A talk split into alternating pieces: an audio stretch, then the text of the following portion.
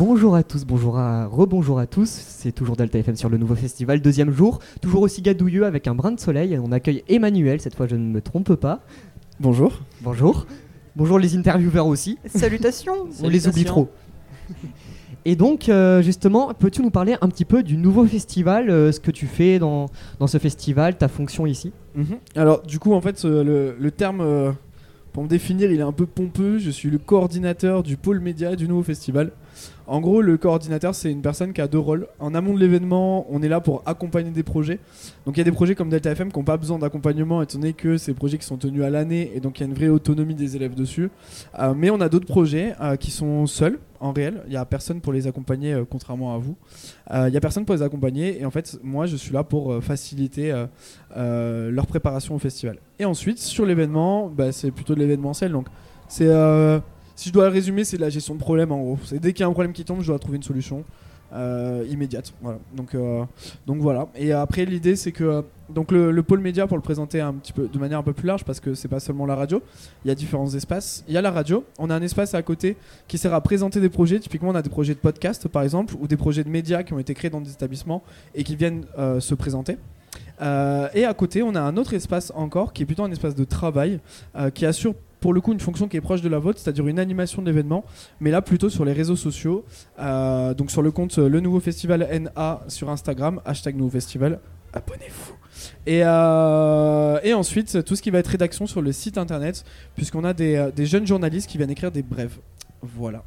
Et donc, c'est ta combien de année? C'est ta première année ici ou ça fait plus longtemps que. Ça fait euh, au moment de la fusion de la région que j'ai pris le contrat. Parce qu'en fait, moi, je suis pas salarié de la région, je suis euh, prestataire. Euh, donc, c'est-à-dire que c'est avec mon entreprise que je réponds euh, à un appel d'offres. Et donc, du coup, je travaille avec la région maintenant depuis 6 ans. Ok, d'accord, ça fait, ça fait un bout de temps alors. Et pour quelle raison? Qu'est-ce qui te motive à faire ça L'argent Évidemment. Non, en fait, ce que j'ai tendance à dire, j'explique aux gens que euh, le, le nouveau festival, euh, pour moi, c'est une prestation. Mais pourtant, c'est pas un truc sur lequel j'ai le sentiment de travailler. Alors, je suis épuisé là de suite. Vraiment, je suis, je me liquifie, je suis, je suis complètement mort. Euh, mais en fait, je prends énormément de plaisir à le faire. Et j'en parlais typiquement entre midi et deux avec euh, des personnes de la région et, euh, et d'autres personnes qui travaillent sur le festival aujourd'hui. Et je leur disais, je pense que c'est un moyen pour moi de rester connecté à la jeunesse et de quelque part vous comprendre. Genre comprendre euh, euh, vos enjeux, euh, comprendre qui vous êtes, euh, comprendre votre vision du monde. Et, euh, et j'ai tendance à dire que ça me redonne foi en l'avenir, le fait de, de vous côtoyer en réel. Et c'est une question un peu bizarre que je vais poser. C'est pas un peu relou de travailler avec la jeunesse? C'est-à-dire, euh, ils vont pas, euh, je sais pas, faire les ados prépubères et, et rester dans leur coin en mode Dark Sasuke On n'est pas sacrément chiant. Est-ce que, vous, que vous vous trouvez sacrément chiant On n'a pas assez de recul pour dire ça. Bah, après, ça, ça dépend qui. Nous, nous, personnellement, on s'aime bien. Après, les autres. euh, Oui, c'est plus relatif. Euh, non, pas du tout, parce que en fait, le truc c'est que il y a toujours eu ce, ce gap générationnel. Moi, j'ai 30 ans, donc je l'ai vécu aussi. Et en fait, euh, typiquement, à 30 ans, t'es un âge charnière, c'est que si tu prends ma vie à l'heure actuelle, elle est pas si différente de la vie, par exemple, d'étudiants ou de personnes qui sont en études supérieures à Bordeaux. Euh, simplement, je travaille plus et je gagne plus d'argent qu'eux. Mais après, sur, les activités, euh, j'adore les terrasses de bar, euh, j'adore voir mes amis, euh, enfin, je sors beaucoup, j'ai une vie sociale qui est assez remplie, je fais du sport, enfin, j'ai des préoccupations qui sont sensiblement les mêmes. Et pourtant, il y a quand même ce gap générationnel où aujourd'hui, quand t'as 30 ans, t'as votre génération qui commence à me considérer comme un yeuve et la, génération de, mes parents qui me considèrent encore comme un gamin. Donc voilà, charnière. Et je pense qu'en fait, non, c'est pas chiant, sauf si tu te mets dans cette posture en fait du vieux con un peu, euh, tu vois, à dire bon ben euh, euh, machin, mais tu sais, c'est les jeunes, ils sont comme ça. Non, si tu essaies de comprendre par contre ce qui se passe dans la tête des jeunes et que tu essaies de comprendre pourquoi euh, leurs enjeux ils sont ce qu'ils sont aujourd'hui, ben tu comprends en fait. Tu peux comprendre le combat de n'importe qui. Et donc, typiquement, j'ai tendance à dire que ma génération, elle a été la, celle qui a mis en lumière le fait qu'il y avait des nécessités, par exemple, de s'impliquer sur le développement durable, donc social, environnemental, etc. Et, euh, et votre génération, typiquement, elle en a fait un combat. Donc votre génération est beaucoup plus active sur des enjeux sociaux et environnementaux que la mienne. Euh, et donc ça me fait plaisir de me connecter à cette génération et de, de vous côtoyer en fait. Donc moi, moi je kiffe. Et, donc, du coup, ça- si tu pouvais, si tu pouvais dire les, les, les plus gros inconvénients et, et avantages de travailler avec des jeunes, ce serait quoi? On entend le, le- le bruit probablement dans Ça y est, les on entend micros. la banda. Il y a de l'ambiance, il y a de l'ambiance. Euh, Puis il y a la banda juste à côté qui vient de s'installer. Ah, donc, ben, euh, voilà, on, va- on va fermer les portes, euh, histoire d'avoir encore un peu de son pendant l'interview. C'est ça. Vous pouvez retrouver d'ailleurs l'interview de, de la banda euh, sur le site. euh, suffit de fouiller un petit peu. Autopub, autopub. C'est ça. Bah du coup, euh, pff, inconvénient, euh, pff, je, vois, je, vois, je vois tout comme des... Pour moi, tout est toujours améliorable. Peu importe, c'est pas une question d'âge du coup, c'est juste une question de façon de faire. Et moi, j'ai, euh, je viens en fait du milieu de l'innovation, donc je viens du milieu des startups et tout ça euh, en parallèle du festival. Euh, je suis pas tellement branché sur des trucs culturels à l'origine. Euh, et dans mon monde, en fait, Oh, le bruit qu'on On entend. ne sait euh, pas, on ne sait pas ce qui se passe, on ne sait pas où est-ce qu'il y a la fête en fait, c'est ça. en fait c'est c'est le- c'est mon espace média qui est à côté. Ouais, Ah, ils sont allés, là, ils sont d'accord. allés à Ça Delta explique TV. On vient de terminer les conférences et ils sont euh, en train, j'ai dit go, pour lancer un karaoké. Donc euh, je leur ai dit voilà, je pense que l'espace d'à côté va brûler juste. Donc, euh, donc voilà. Ah non mais pour, pour nos auditeurs aussi, on se souvient quand il y a une foule de personnes qui est rentrée dans l'espace radio ici, qui a commencé à sauter sur la musique. C'était très sympa. Ils doivent s'amuser beaucoup là à côté. C'est Euh, sûr. ça, c'est- oui, ça, à Delta TV, je pense que là ils sont en train de s'amuser. Ouais, c'est Mais- sûr. Du coup, pas d'inconvénient pour moi euh, parce que c'est toujours tout est toujours améliorable. Et oui, il y, a des- il y a des petites choses qu'on peut améliorer à chaque fois. Par exemple, Delta TV, c'est la première fois qu'on bosse ensemble et il y a des choses qui sont à peaufiner. Delta FM, ça fait des années en fait maintenant qu'on collabore sur le festival, donc c'est très différent euh, dans le sens où c'est assez autonome, mais ça s'est monté en plusieurs années aussi. Euh, là, c'est pareil, on va améliorer le truc petit à petit jusqu'au moment où ils vont pouvoir prendre leur place. Donc non, je dirais c'est c'est un processus d'amélioration continue. Donc d'inconvénients, je n'en vois pas. Davantage, comme je le disais, rester connecté à votre génération et juste passer un super moment parce que il n'y a pas beaucoup de prestats qui peuvent offrir ça. Ouais. Voilà. On Et- a un studio, euh, du matos de partout, un encadrement de la sécurité. On est dans une espèce de petite bulle où quand tu pars du festival en général le deuxième jour, t'as cette espèce de la retombée du soufflet qui est un peu dure où tu te dis ah ça y est c'est fini. Et donc euh, Emmanuel, pour revenir aux questions, euh, peut-être est-ce que tu penses continuer ce métier durant, durant les années qui vont suivre? Alors, la mission, oui, j'aimerais.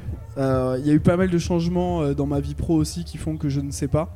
Moi, normalement, je me projette sur le fait de continuer à bosser avec, mais quoi qu'il arrive, c'est un appel d'offres. Ça veut dire que tous les deux ans, tu, tu repostules et tu peux ne pas remporter l'appel d'offres. Euh, C'est-à-dire qu'en gros, un appel d'offres, en gros, c'est la région qui va dire euh, j'ai besoin de telle et telle personne pour coordonner, par exemple, les médias, la danse, etc. Et euh, ils vont créer un dossier. Et après, il y a des entreprises qui vont répondre à ce dossier. Ils vont prendre le dossier le plus qualifié, en gros, le, plus adéquat. Et en gros, l'idée, c'est que je peux, du jour au lendemain, ne plus avoir ce marché-là. Après, c'est pas en fait mon métier, parce que moi, je suis, je suis entrepreneur. Donc, en fait, en soi, mon. Je dirais mon métier c'est de lancer des choses tu vois. Et donc c'est juste que mon métier est cohérent avec le fait que les jeunes lancent des projets. C'est là où j'y vois du lien. Donc oui je me vois continuer à travailler sur ça. Euh, mais comme une mission euh, parmi d'autres quoi. D'accord. Et euh, pour, pour ce qui est justement, je, je- perds mes questions sur le direct, il y a, y a le bruit juste à côté, c'est assez fou. C'est un peu perturbant. Ouais, c'est- très perturbant, mais comme, quoi justement l'ambiance est géniale. T'as t'as dit beaucoup de bien du festival, ça va être notre question un peu fétiche, est-ce que tu pourrais le résumer en trois mots? On peut résumer le, le nouveau festival en trois mots. Mhm. Euh, Ah, avec, euh, avec le son là. ils, ont euh, la- ils ont mis la fanfare dans mon espace média. Il suffit- ouais, voyez, ouais, voyez ouais. ce truc, c'est qu'il suffit que je parte 10 minutes pour que ça devienne ça. Donc, en fait, Non, tu je es pas- beaucoup trop important en fait. Non, en- pas- Je ne sais pas si on l'entendra sur, En sur soi, les en micros, fait, mais. euh, en trois mots, je dirais que le festival c'est un révélateur. Euh, révélateur, talent et jeunesse. Parce qu'en fait, c'est ça aussi, c'est que on, on le voit, ça permet à des talents d'émerger, ça permet à des gens de valoriser ce qu'ils font. Euh, ça te permet à d'autres de découvrir qu'il est possible de faire des choses. Et c'est ça qui est assez incroyable, c'est que euh, le, le- fait d'apprendre à faire quelque chose aujourd'hui, ça devient facile parce qu'il y a Internet, parce qu'on peut s'auto-former. Et que du coup, euh, le festival il permet de mettre ça en avant. Et ça, je trouve ça extraordinaire. Et est-ce que euh, tu voudrais, je sais pas, euh, dans les prochaines années, si tu continues justement ce- cette mission, est-ce qu'il y a des médias que tu aimerais mettre en avant, que, que tu es frustré de ne pas avoir euh, sur les années que tu as déjà vécues aujourd'hui peut-être? C'est une, une très bonne question. J'aimerais bien qu'on développe davantage la vidéo, la retransmission en live. En fait, à terme, c'est vrai que moi, dans ma vision, j'aimerais beaucoup que le, le pôle média soit un gros gros pôle presse où en fait il y a un peu tous les médias qui puissent être représentés, soit le journalisme, la communication, euh, euh, les réseaux, euh, ça peut être la télé, euh, euh, tout en fait, tous les, tous les médias Et, euh, et l'idée en fait étant vraiment de faire vivre le festival en dehors du festival. D'accord. Euh, J'avais une question. Est-ce que euh, tu connaîtrais des alternatives comme ça un peu au, au nouveau festival, mais pour euh, d'autres niveaux, par exemple pour les étudiants? D'autres festivals tels quels? Je connais rien qui est au au niveau du festival. Et même moi, en fait, en général, la réaction des gens quand ils découvrent le festival, la première fois, c'est de se dire mais comment c'est possible? Comment euh, qui a l'initiative de ça? Euh, Qui dépense de l'argent pour ça En fait, c'est assez, euh, c'est assez surprenant. Et moi, le premier, en fait, je vois le, j'ai vu le festival grandir d'édition en édition, et juste, au quotidien, il me surprend. Et en fait, je connais pas, je connais pas d'alternative. J'ai rien en fait autour de moi qui ressemble à ce que nous on fait ici. Je trouve ça assez unique et je trouve ça justement, c'est peut-être pour ça aussi que je trouve ça aussi extraordinaire. Et donc euh, le, le festival aujourd'hui, euh, comme tu l'as dit, euh, qui serait assez fou pour mettre de l'argent là-dedans, il, il- il ne rapporte pas d'argent, il n'a aucun but lucratif. Ouais, non, non, ben non, puisqu'en fait c'est du financement public. C'est-à-dire qu'en gros, en fait, ce sont à la région, il y a des budgets qui viennent de- de- d'argent public. Et en gros, l'idée c'est qu'après ces budgets ben, sont répartis. Euh, et euh, il y a un budget pour la jeunesse et le festival fait partie en fait du coup de ces dépenses pour la jeunesse. C'est pour ça que vous venez, le transport est pris en charge, votre nourriture est prise en charge, notre accompagnement est pris en charge, la sécurité, tout en fait. Du coup, il y a les établissements et donc les participants, donc les lycéens qui participent, n'ont un souci de rien. Ils viennent juste en fait profiter, passer un bon moment pendant deux jours, euh, deux jours qui sont trop cool. Et donc, euh, est-ce que. Co- comment tu verrais le nouveau festival dans plusieurs années? C'est-à-dire, est-ce qu'il serait euh, immense ou alors il resterait à peu près comme il est aujourd'hui? Je pense qu'il y a une bonne taille déjà. euh, euh, je pense qu'on a une bonne taille pour que ça soit confortable, pour qu'on Mm. puisse circuler facilement. Et que ce soit convivial aussi Ouais, grave. Je trouve, je trouve que on est aujourd'hui sur un excellent format. Je pense que plus de monde, c'est plus difficile à gérer aussi. Ça veut dire que euh, on a plus difficilement accès aux scènes. Euh, voilà, il y a un certain nombre de choses comme ça euh, euh, qu'on mesure pas forcément. Mais euh, donc, je trouve que la taille à l'heure actuelle est bonne. Puis après, en fait, ce qui, ce qui se passera aussi, c'est la sélection des projets. Et c'est là, en fait, où ça, ça bloquera sur certains projets peut-être un peu moins aboutis, avancés que d'autres. Et deux, deux jours, tu trouves que c'est trop court ou c'est pile poil le temps qu'il faut Euh, alors, à échelle de l'amusement, deux jours c'est trop court. Euh, à échelle de mes capacités physiques, deux jours c'est très bien. Euh, donc, euh, donc ça reste, ça reste un vrai festival et donc ça reste quelque chose qui est très fatigant quand tu travailles dessus. Donc voilà, après tu te mets, ce que j'ai tendance à dire, mon expression, tu te mets une pile quoi. Tu t'envoies un petit peu pendant deux jours. Après, par contre, tu t'effondres le lendemain parce que voilà, c'est le cas de tout- tous les orgas qui sont ici. Demain, demain, ça sent la sieste quoi le matin. Peut-être euh, les autres euh, journalistes ont des, des idées de questions à poser? Non, pas spécialement. Non, mais c'est en fait tout était très clair, tout était très limpide, donc euh, en fait j'ai rien à, à ajouter. C'était très très intéressant et je pense qu'on peut du coup euh, conclure là-dessus et Alors, sur la, la musique si, j'ai une idyllique a. Ah, Si j'ai quand même une question. Euh, à propos plus de ton parcours professionnel, parce que mine de rien, c'est un métier qui pourrait, c'est un métier qui pourrait intéresser certaines personnes, de comme ça, d'être sur des festivals, etc. Alors du coup, qu'est-ce que tu as fait comme études ou comme parcours professionnel pour en arriver là? Il n'y a, rien dans mon parcours qui a, qui a à reprendre pour euh, essayer de faire ça comme métier. Euh, je- je- j'ai- moi j'ai eu des gros problèmes scolaires, je me suis fait virer de partout. Euh, ensuite j'ai réussi à trouver une voie, grosso modo en université. J'ai fait un DUT Tech de Co en un an, après avoir pratiquement triplé ma, ma- mon université. J'ai fait une licence, j'ai fait une alternance, je me suis ennuyé aussi dans mon alternance. Et sorti d'alternance, j'ai lancé une boîte qui faisait en gros du de la, à la base de la communication, donc plutôt du gestion de réseaux sociaux. Après, j'ai fait du conseil en stratégie digitale. J'ai commencé à bosser avec la région notamment et avec d'autres euh, acteurs, des startups surtout.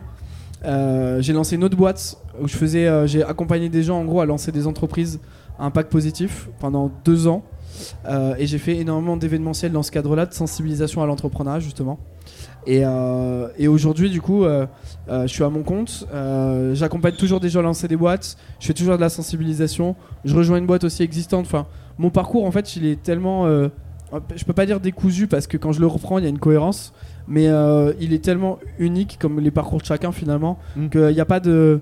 Chacun peut y, Y a aller pas de par modèle, quoi. Ouais, non. et chacun Et- peut y aller par son chemin. Bah, du coup, qu'est-ce que tu donnerais comme conseil à, je sais pas, un, un mec de 17 piges qui aimerait faire un truc comme toi? Moi, alors, le, conseil absolu ultime, c'est genre, donnez votre temps. Genre, en, gros, le bénévolat, on mesure pas. quand tu te retrouves après dans tes études et que tu fais un stage, on te paye. Quand tu es en alternance, on te paye et donc quand on te paye, il y a des attentes. Quand tu fais bénévole, tu as le droit de faire des conneries parce qu'en fait, tu es bénévole, donc quoi qu'il arrive, vas-y, viens, fais ta bêtise, t'apprendras la fois d'après, tu la feras pas. Et je trouve qu'en fait, les jeunes, ils se lancent pas assez dans le bénévolat parce qu'on se dit toujours, oui, mais en fait, voilà, je pourrais avoir un stage, euh, peut-être toucher un peu d'argent, j'ai pas le temps, etc. Ouais, on a tous le temps. Euh, une journée, ça fait Suffit de 24 le prendre, heures. quoi. Ouais, il faut, c'est ça. Comme vous, vous êtes impliqué dans le Delta en fait en parallèle, vous pourriez en fait rentrer chez vous tranquillement ou glander et finalement vous décidez de venir euh, euh, passer du temps à animer une radio. C'est un choix que vous faites. Et bien en gros, pour moi, ceux qui vont choisir de donner leur temps à des associations euh, ou à certaines causes, qui vont donner leur temps, donc qui vont faire du bénévolat, ils vont y trouver beaucoup. Ils vont y trouver des compétences, ils vont y trouver une aire de jeu pour tester ces compétences, euh, ils vont y, trou- y trouver du réseau aussi, de potentiellement des personnes qui travaillent dans tout ça. Donc voilà, vous êtes intéressé par le spectacle, la musique, euh, euh, rapprochez-vous de festivals, ils ont besoin de bénévoles. L'été, vous faites un festival, ça vous permet d'aller au festival gratuitement. Il y a plein plein de moyens comme ça de donner son temps. Pour moi, c'est le conseil absolu ultime. C'est comme ça que moi j'ai fait et que j'ai tout obtenu de ça, tout, tout du bénévolat en réel. Bah, super, merci beaucoup Emmanuel d'avoir accepté Avec cette plaisir. interview. Et euh, on se dit à la prochaine interview dans Voilà. quelques On- secondes pour les auditeurs. Merci à tous.